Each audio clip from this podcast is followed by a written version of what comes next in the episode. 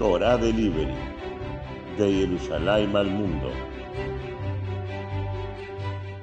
Estudiamos esta semana la Perayá de Bayetze, la cual nos va a contar sobre el viaje de Jacob hacia Harán, el sueño profético de la escalera de los ángeles, la vida de Jacob en Harán, su casamiento con Rachel y Lea y su posterior regreso hacia Eretz Israel. Jacob sueña y tiene la revelación de Hashem. Él le promete lo siguiente: Veine anoji ushmartija mejol ayer. He aquí que estaré contigo y te cuidaré en todo lo que camines. Explica sobre este versículo el Rab Argubot Abosen que de la palabra Imeja, contigo, aprendemos que para que Hashem nos acompañe hace falta una condición. Que nosotros también estemos comprometidos con lo que estamos haciendo.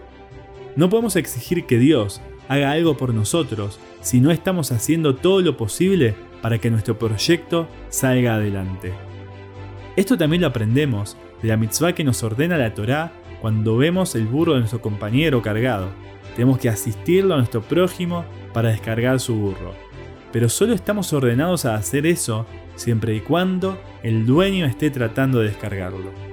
De esto podemos aprender un mensaje muy importante para nosotros, la toma de responsabilidad.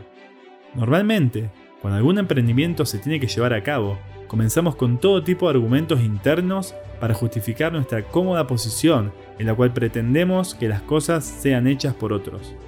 Incluso en nuestra relación con Dios, hacemos lo mismo descargando sobre él todo tipo de responsabilidad sobre nuestra vida, eximiendo de cumplir con nuestra parte. Debemos ser activos, sabiendo que hay una promesa de Hashem, que Él nos acompañará y nos cuidará en todo lo que emprendamos. Bezrat Hashem, tengamos la fuerza para ser dirigentes de nuestra vida en todo lo que hagamos. Desde Yerushalayim, Shabbat Shalom.